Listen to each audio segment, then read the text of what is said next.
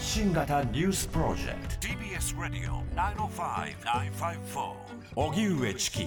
セッション北朝鮮の金正恩総書記、プーチン大統領と首脳会談、一方、弾道ミサイルを2発発射。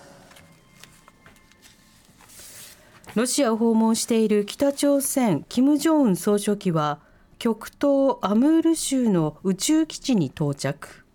プーチン大統領と首脳会談に臨んでいると国営タス通信が報じています。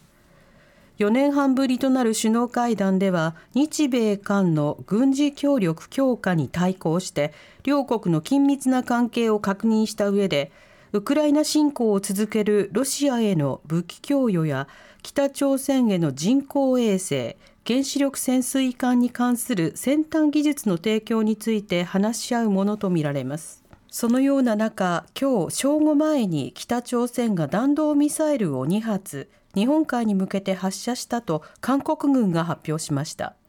いずれも日本の EEZ 排他的経済水域外に落下したものとみられます。松野官房長官は会見で北朝鮮に対し北京の大使館経由で厳重に抗議したと述べました。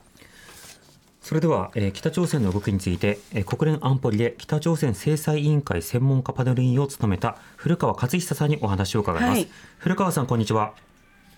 こんにちは。よろしくお願いします。よろしくお願いいたします、はい、さて、えー、金総書記が海外訪問中に弾道ミサイルを発射という、まあ、動きが、まあ、続きました。こうした動きについて古川さんはどう見てますか？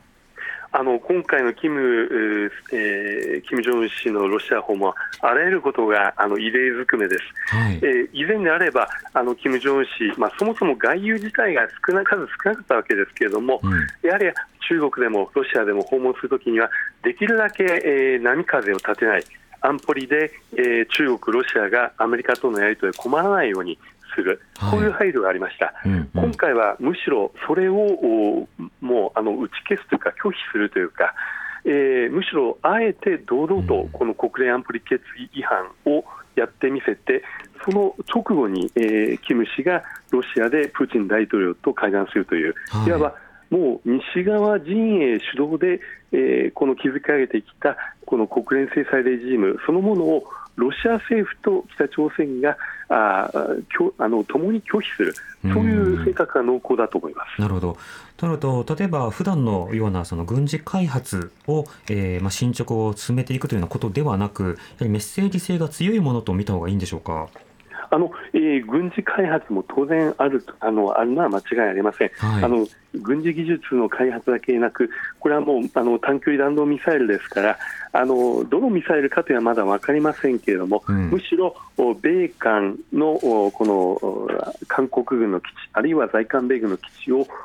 まあ、攻撃するためのですね、えー、もう演習ですね、あの実際のこの機動演習をずっと行っているという段階が続いております。なるほどそして金総書記とプーチン氏が対面ということですが、今回の会談、それぞれの狙いというのはいかがでしょうか？あのまあ、ロシアとして、えー、はあの、まあ、アメリカ政府があのかなり詳細に発表しておりますけれども、ロシアとしては、えー、武器、弾薬などを北朝鮮から調達したい、かなり切迫しているようですね、あの切羽詰まっている。北朝鮮は原子力潜水艦あるいは衛星技術などを調達したい、アメリカ政府がこの、ま、情報機関の分析として公表した内容に、えーまあ、極めて沿った内容があ、まあ、あのロシア政府の関係者からもメディアに堂々と発表されるようになっているのが非常に懸念されますうんそもそもまず北朝鮮側は武器など供与するほど保有しているのか、どの程度あるのか、この点いかがでしょうか？旧式の武器であれば山のようにありますし、うん、そもそも武器輸出はあ北朝鮮にとって非常に大きな輸出源、あの外貨獲得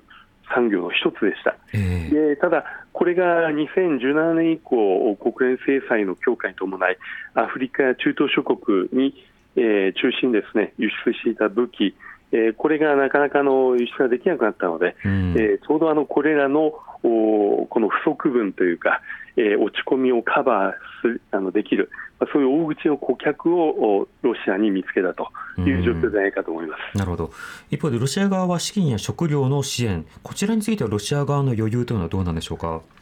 あのないと思います。あのただあの、まあ、あのないですが、北朝鮮、あのそのロシアが輸出できないほど、まあ、食料に関してはロシアはかなり余剰があると言われてますね、うん、ウクライナからもかなり、えー、小麦等を中心に農作物をあの略奪してますので、えーまあ、食料に関しては提供しうる、えー、余地があると思います。えー、資金に関しては難しいと思いますが、ただ逆に、えー、この軍事技術ですね、あるいは、はい、えー、まあ、あの原子力関連の技術であるとか、あるいは衛星発射であるとか、もしかしたらその衛星発射を代行するサービスまで申し出るかもしれないですね。あのいろんなあの形でロシア側が供与しうる、そして北朝鮮欲しいと思う、そういうあの、えー、サービスはあのたくさんあると思います。北朝鮮この間ミサイル開発だけではなくて衛星の打ち上げというものを続けていました。今回宇宙基地で会談を行う背景というのはいかがでしょうか？あのそもそもですねこれ自体があの重大な国連制裁違反なんです、はい、えー、北朝鮮はこの弾道ミサイル技術を用いた打ち上げロケットであってもこれは禁止されているんです。国連安保理決議で、うん、ただえー、そこに、えーまあ、金正恩氏をロシア側が招いて堂々としかも解説をしている、えー、これ、もうあらゆることが、えー、制裁違反でして、うん。うん、今回の金正恩氏の同行者の中には核・ミサイルの責任者さらには国連制裁対処団体の、えー、朝鮮労働党あの中央軍事委員会のメンバーであるとか、うんうん、軍需工業部であるとかこういう方々本来海外渡航はさせてはいけないというのが、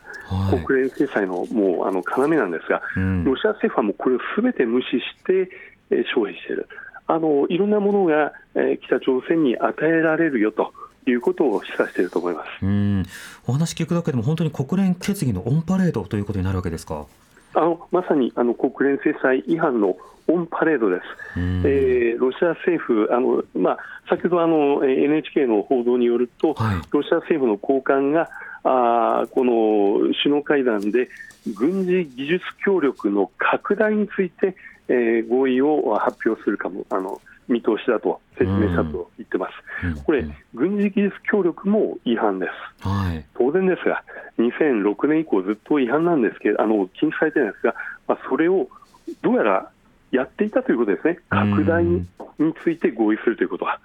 あのこんなことをロシア政府があの認めるえ北朝鮮と制裁違反の軍事技術協力を実はやっていたんだ、それを拡大するんだ。などということを堂々と発表するということ自体、とてもあの異例で、ロシア政府の国連に対する政策の抜本的な変更を示唆していると思われます。なるほど。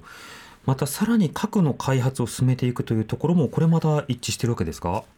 あの報道によれば、まあ、原子力関連の技術について、北朝鮮はロシアから欲しがっていると言ってますね。はい、あのただあの、まあ、核兵器ではなく原子力発電に関する、まあ、あの技術を欲しいと言ってもですね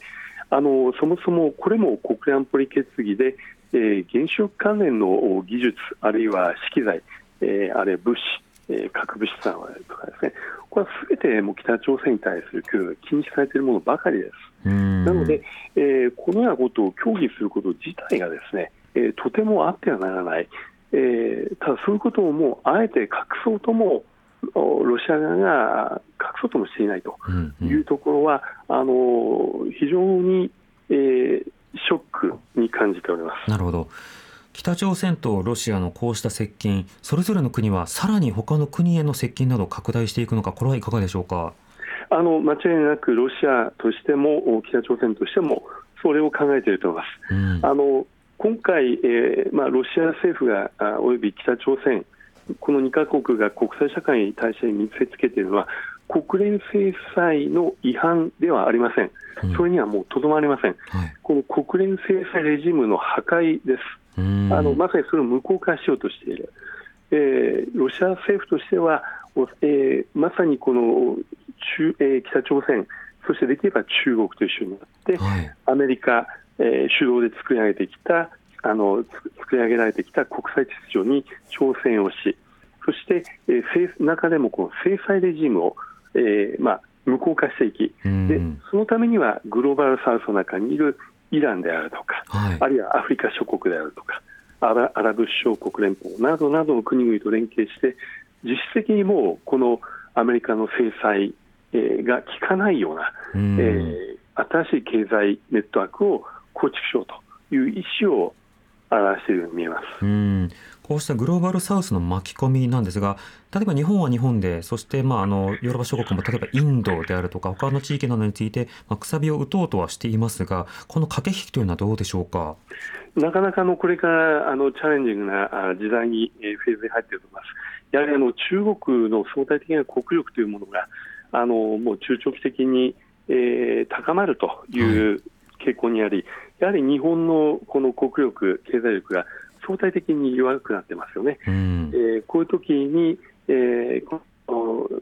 えーまあ、グローバルサウスを中心にいろいろと外交的なあのアプローチはあの働きかけないといけないんですが、あのプラスですね、やっぱり日本として、えー、この本当にいつ有事が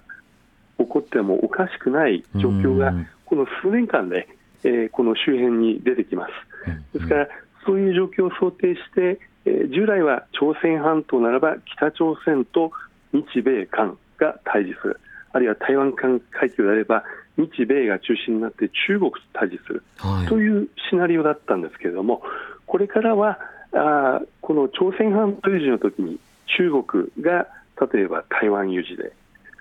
あの台湾で揺さぶりをかける、あるいはロシアが、えー、軍事的な行動を取る、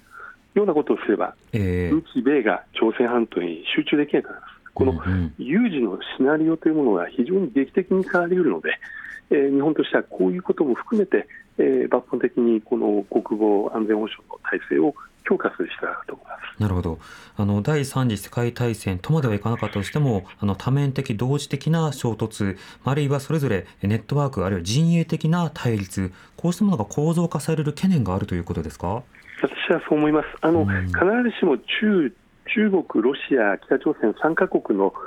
関係というのは、まあ、日米韓のがあの同盟国というのでは全くないわけです。ただ、はい、言ってみればあの都合の良い連携相手なんです。えー、中国にしてみれば台湾、えー、海峡で軍事行動を起こそう、あるいは何らかの台湾統一に向けたあこの行動を本格化させようというときに、例えば北朝鮮やロシアが、えー、日本海で、えー、何らかの軍事的な威圧行動を続けてもらえるのであれば、そうすればやはり日本もアメリカも海軍のこのリソースを北朝鮮、ロシアの監視にやはり割かなければいけなくなってしまうわけですね。だからやっぱりそういう意味ではうまみがある。まかといって、がっつりこう手を組んで、え仲間だという関係では全くありませんけれども、こういうこの